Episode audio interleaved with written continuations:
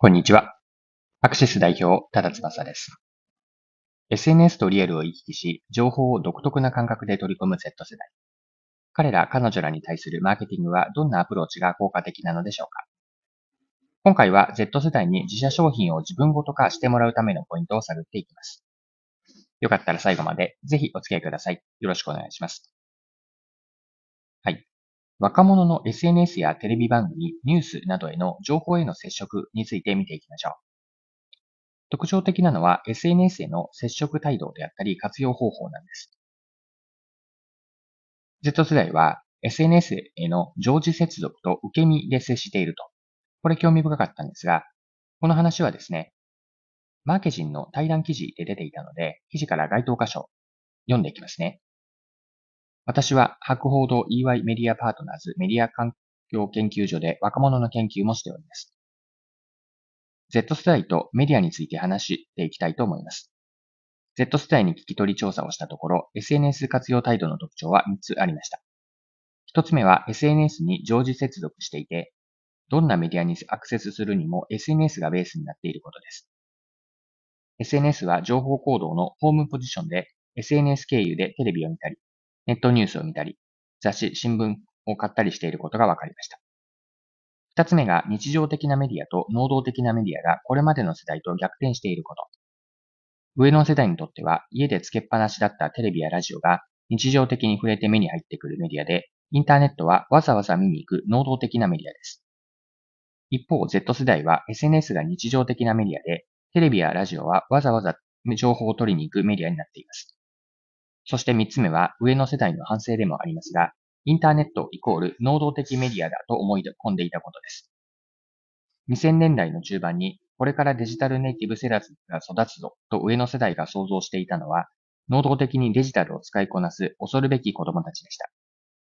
ところが今調査してみると、本当のデジタルネイティブ世代はすごくの受動的にネットを見ている様子でした。はい。以上がマーケジンの2023年6月2日の記事からの引用です。Z 世代は SNS に常時接続し、情報行動のベースにしています。テレビやラジオに対しても SNS 経由で接触することが多いようです。従来にあったネットへは能動的に接するものという捉え方とは実は逆で、Z 世代はネットに対しては受動的な姿勢でネットを見ているんです。はい。で Z 世代は、Z 世代というのが流行をいかに察知しているのか、ヒット商品はどうやって知るかについても興味深かったです。自分に馴染んできたという感覚がキーワードなんですが、具体的には先ほどの記事、また別の箇所引用して読んでいきます。そういえば最近いろいろな人が言っていた。よく見た、聞いた気がするという自分の身の回りに対象が馴染んできた時にヒットしていると感じるようです。となると今までの広告事業はアテンションを取ることに重視していましたが、Z 世代にはアダプテーション、かっこ馴染むまでのコミュニケーションが大事になってきます。また、この人々がオンライン市場主義ではないことも発見でした。実はネットネット常駐型の人こそ、リアルやオフラインの関係を重視し、様々なメディアを見て情報のバランスを取ろうとする傾向があるのです。はい、ここまでが記事です。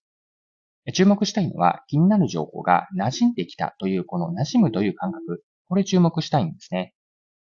そういえば最近いろいろな人が言っていたとか、よく見たり聞く気がすると感じて自分の身の回りのコミュニティであったり、いわばこう界隈から情報が自然に入ってくると、その情報や商品が流行っていると認識するわけです。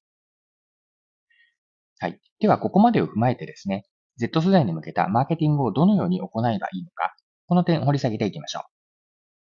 従来の広告戦略では、アテンションという注目ですね。この注目、アテンションをいかに早く集めるかが重視されてきました。しかし先ほどまで見てきたような若者の情報接触や流行の捉え方からは、特に Z 世代の若者へのマーケティングでは、アテンションを一気に取るよりも、馴染むという adaptation、この adaptation が大事なんです。伝えたいメッセージや情報がいわば溶け込むように自然に受け入れられる状態を作り出すわけです。アダアテンションからアダプテーションにシフトするとしても、マーケティングでやることの起点、起点というのは変わらないと思うんですね。マーケティングの始まりというのはお客さんの理解、顧客理解なんです。お客さんの置かれた環境、行動と心理への深い理解。これが大事だと思うんですね。表面的なニーズだけではなくて、その奥にある望みや不満とか、何に価値を見出しているかの価値観までを捉えるんです。若者が流行り始めている情報を自分も気にしだしたり、ヒットしていると感じるのは自分のごく近い範囲でよく見聞きする情報教になってからでした。背景には SNS に常時接続し、ネットへの情報は受け身の姿勢で接する情報取得行動があります。